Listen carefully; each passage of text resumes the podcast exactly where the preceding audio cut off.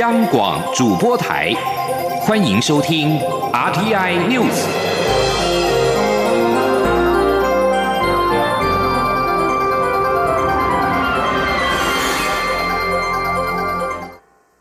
各位好，我是主播王玉伟，欢迎收听这节央广主播台提供给您的 RTI News 新闻。首先带您关注。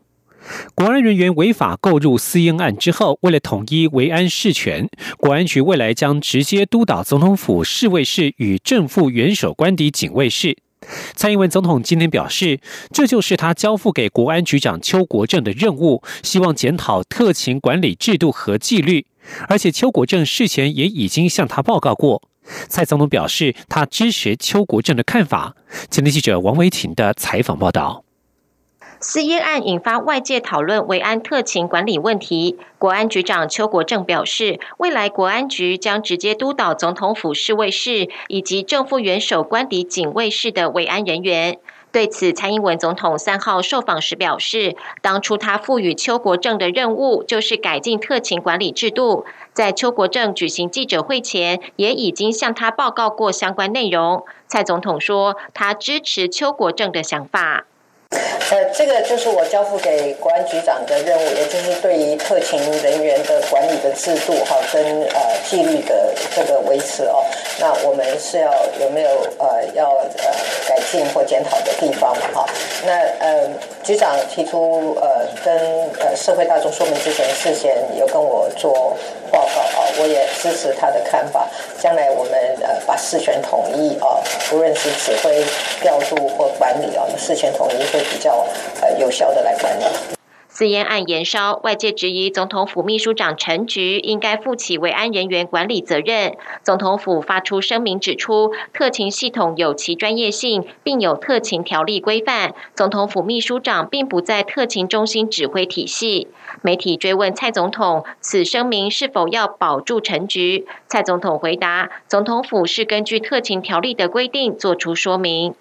另外，国民党立委曾明宗爆料，经济部以特级件发函各单位，要求回报五名时代力量立委申请补助情况。时代力量立委徐永明也质疑，政府动用行政资源搜集在野党立委资料，是为了私烟案整肃在野党。对此，蔡总统表示没有这样的事情。徐永明应该要了解实际情况，希望立委发言时能够更谨慎。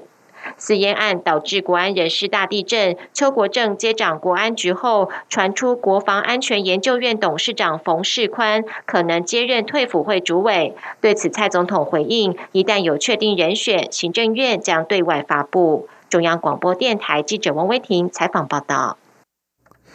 国内政坛焦点。台北市长柯文哲筹组台湾民众党，预计下周二召开创党大会，未来动向备受关注。近期是否可能与红海创办人郭台铭以及立法院前院长王金平会面，共组郭王柯铁三角角逐总统大位？柯文哲今天在接受媒体访问时表示，无法回答这个问题，发生了再讲。而谈到筹组政党，柯文哲则说是吃便当时突然想到的，历史都是偶然。目前党纲党章也还没想好。柯文哲筹组台湾民众党，为台湾政坛投下震撼弹。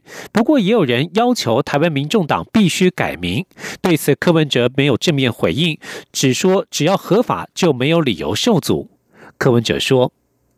这也是告诉一下民进党政府的啊，就是说三十年前民进党在主党的时候，哈，国民党也是这样，有很多的阻碍的，哈。我想台湾经过三十年民主的努力，你知道哈，其实不应当出于这种阻挡啊，或者是这种背格的手段，我觉得这还是不是一个民主国家该有的现象啊。所以，我倒觉得这样，只要他只要他是不违法，你知道没有什么理由故意要去阻挡人家嘛。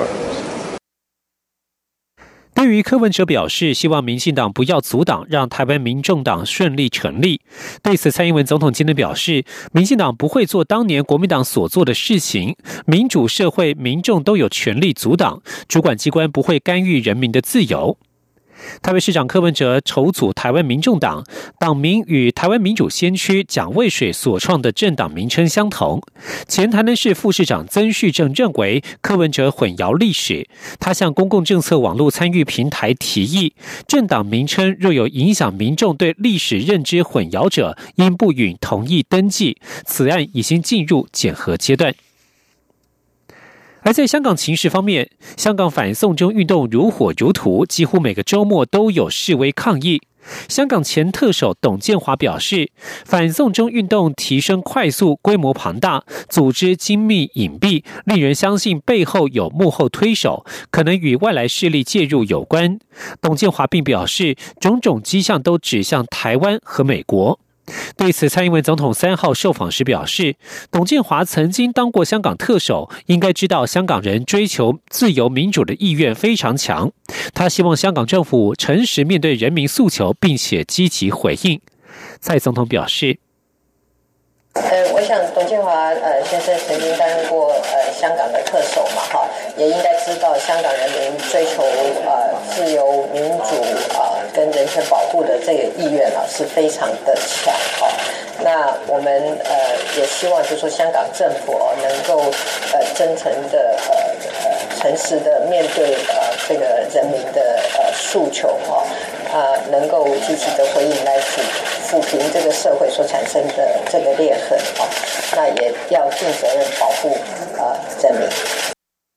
而现在，香港每个周末都有抗议活动。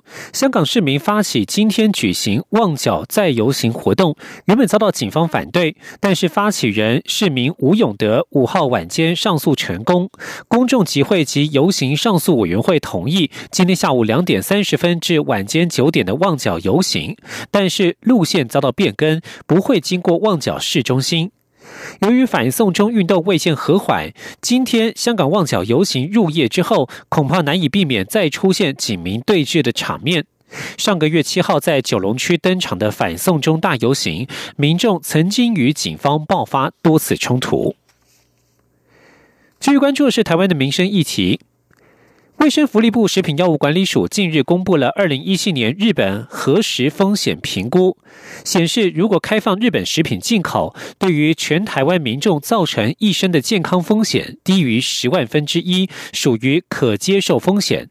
食药署今天表示，为尊重公投结果，两年内仍会维持不开放的决定。食药署二零一七年委托慈济大学教授谢婉华进行日本进口食品风险评估。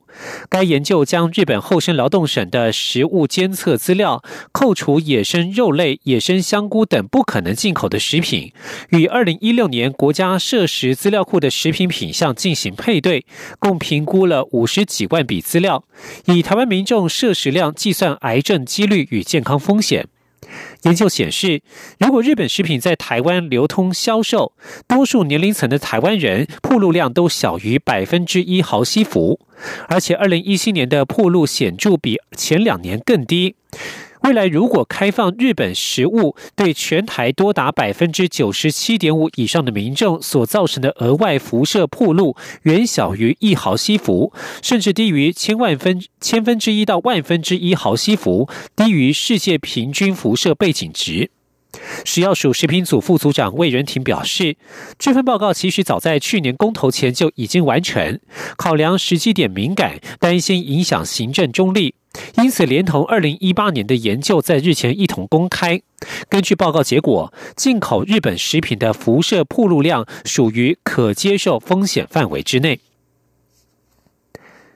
秋季、冬季国旅补助将在九月份上路。交通部观光局今天表示，离岛补助方案部分除了原本的金门、马祖及澎湖之外，将纳入小琉球、蓝屿及绿岛这些地方的旅客也可以适用离岛方案。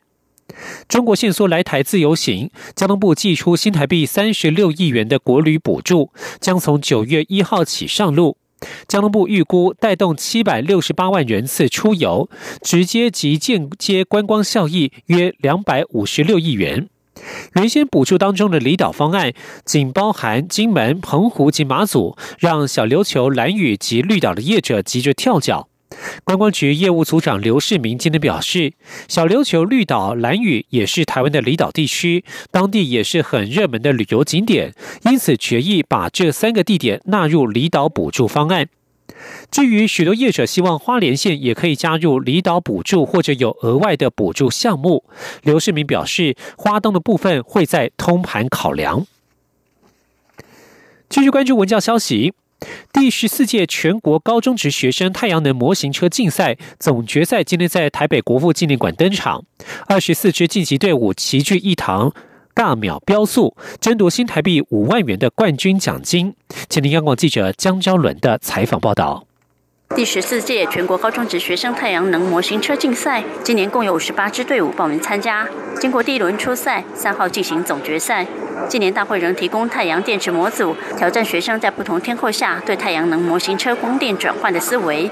同时新增竞赛规则，学生必须将一颗生鸡蛋与一颗网球放在太阳能模型车内。生鸡蛋代表驾驶，网球代表车内的置物空间。赛后检查鸡蛋的完整性，挑战学生制车的细节与驱动原理。今年共有二十四支队伍晋级，其中五支队伍全都来自基隆二期高中。该校已经连续七年在全国高中职学生太阳能模型车竞赛拿下冠军。去年也是冠军队员之一的杨坤宏，今年以 Reason 队成员身份再度参赛。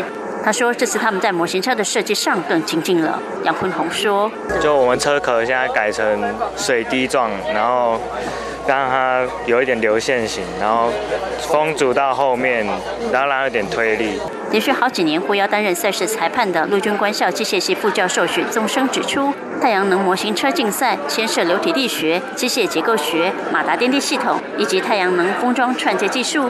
想要在比赛中脱颖而出，除了学校愿意投入资源支持，技术上如何让太阳能模型车跑得更稳、耗能更低，是赢得最后胜利很重要的原因。许宗生说：“好，第一个重点当然是机械的这些好机械结构的强度。那第二个呢是机械的这些摩擦，啊是不是要要能够够低，所以它的整体的车子的效率才会好。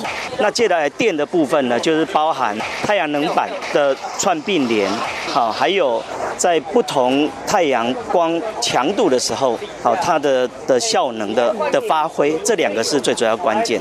获得全国高中职学生太阳能模型车竞赛前三名队伍，各可获得新台币五万元、三万元、一万元奖金，也将代表台湾参加今年底的澳洲塔斯马尼世界太阳能模型车挑战赛。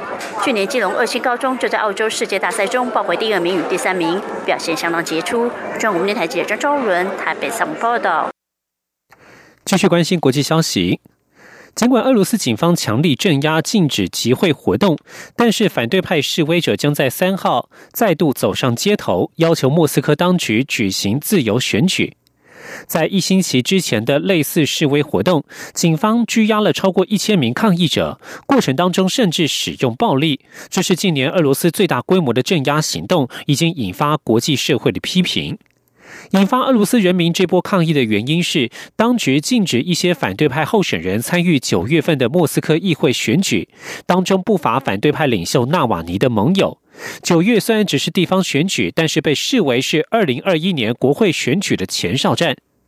俄罗斯总统普京与克里姆林宫目前都没有对此政治僵局发表谈话，但检方二号警告，可能参与示威的人三号的集会活动并未被批准，筹办者将会被追究责任。美国总统川普二号对北韩近来三度试射飞弹淡化处理，川普表示，尽管北韩可能违反联合国的决议，但是金正恩不会要让他失望，因为金正恩拥有太多而无法失去。